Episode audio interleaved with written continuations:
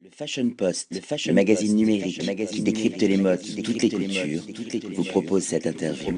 En partenariat avec le... William Arlotti pour le Fashion Post aujourd'hui au Traneuil avec un créateur, designer, Ronald Pinault. Ma première question, Ronald, pourquoi avoir choisi la peau, le cuir comme territoire d'expression? Alors j'adore travailler sur le cuir parce que c'est une matière euh, noble et en plus c'est une matière qui est durable. C'est-à-dire qu'une pièce, un, sac ou une ceinture en cuir, elle va être de plus en plus belle. Même au bout de 10 ans, elle sera magnifique. Hein. Et donc j'adore le côté euh, durabilité en fait. Hein. Voilà, longévité. Dans le cuir, il y a différentes dimensions. On dit souvent qu'il ne faut pas vendre la peau de l'ours avant de l'avoir tué. Il y a aussi la quête du gladiateur, celui qui a envie de combattre, celui qui a envie de réussir, celui qui a envie de gagner. Et puis il y a aussi la figure du rebelle. On peut penser à Marlon Brando, on peut penser à James Dean. Vous, vous vous situez dans quel univers par rapport à vos accessoires? Alors là, il y a plein de mots que j'aurais pu utiliser moi-même. En fait, ça me correspond complètement. Bah, en fait, je pense que je suis, euh, je suis un rebelle indépendant. Déjà, je travaille tout seul. Et puis, c'est vrai que j'aime bien le cuir parce qu'il y a un côté vraiment euh, euh, très brut. Il y a un côté, ouais, c'est, oui, effectivement, c'est toutes les valeurs liées à la culture musique, ma culture musicale, au rock. Il y a un côté, ouais, voilà, très très brut en fait. Hein. Et ça me correspond complètement en fait. Hein.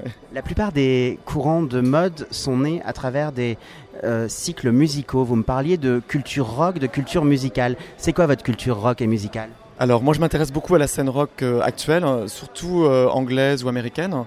Et c'est vrai que mon travail il est un peu lié à ma culture musicale.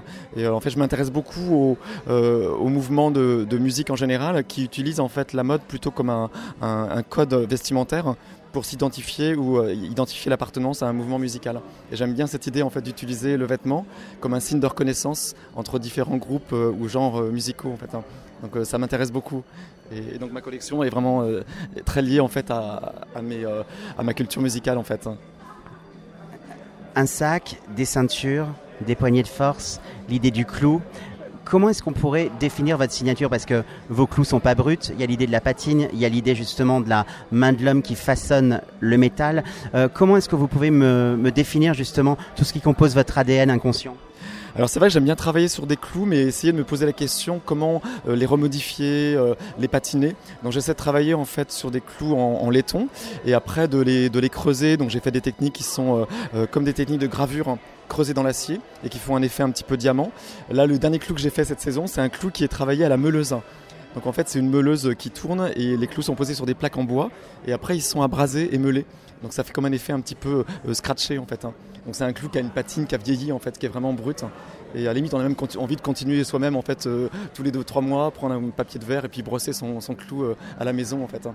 il y a un côté vraiment très brut, fait à la main peau contre peau, qui colle à la peau, j'ai envie de dire. Alors aujourd'hui, on est dans un monde où la mode est globalisée, où c'est très facile de se construire un look, pas forcément avec un énorme budget, mais la question du style vestimentaire s'efface et aujourd'hui l'accessoire permet justement de signer sa différence.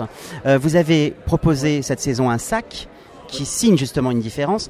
Euh, c'est très très compliqué de développer un sac parce qu'il faut trouver la bonne lanière, la bonne longueur, le bon volume, les bonnes proportions. Euh, est-ce que vous pouvez m'expliquer justement votre processus créatif par rapport à, j'ai envie de parler de Hit Pieces, c'est un peu votre pièce iconographique Oui, c'est vrai j'étais super content de travailler sur un sac parce que par rapport aux, ceintures, c'est une grosse pièce. En plus, il est fait de telle façon que euh, il tient tout seul par terre en fait. Il a un socle à la base et quand on le pose, voilà, c'est comme un objet en fait, il se, il se tient tout seul.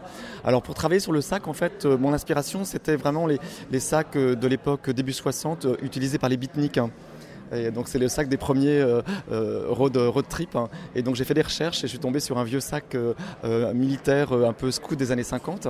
Et après j'ai tout retravaillé par rapport à ce volume-là en le réadaptant pour le cuir. Mais il a vraiment une inspiration, voilà, sac un peu beatnik, années 50, scout. Hein. L'idée c'est de pouvoir moduler ses humeurs avec l'idée de lanière qu'on change? Voilà, alors en fait, je trouvais ça intéressant d'avoir les deux grosses lanières d'épaule qui soient entièrement recouvertes de clous. Bon, c'est un peu un statement, c'est un sac qui devient euh, très très fort. Et je me suis dit, bon, ça peut être amusant aussi peut-être d'avoir un système où on puisse remettre les pattes d'épaule avec un cuir tout simple et pouvoir carrément changer le sac en fait. Et du coup, bah, ça devient presque deux sacs en un seul en fait. Hein. Et on peut même laisser les autres pattes accrochées avec un petit crochet sur le côté du sac. Et voilà, ça fait un peu comme une cantine en fait. Hein. Ça donne une allure, une attitude. Ça, ça, invite en tout cas à une démarche.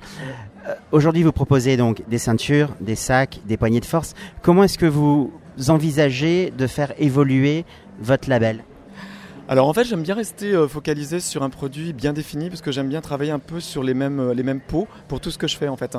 Donc souvent quand je qualifie mon métier je dis que je travaille la bande de cuir. Bon, avec la bande de cuir, on peut faire des ceintures, je ferai des bracelets, mais alors je fais aussi des bretelles par exemple, j'ai fait des harnais.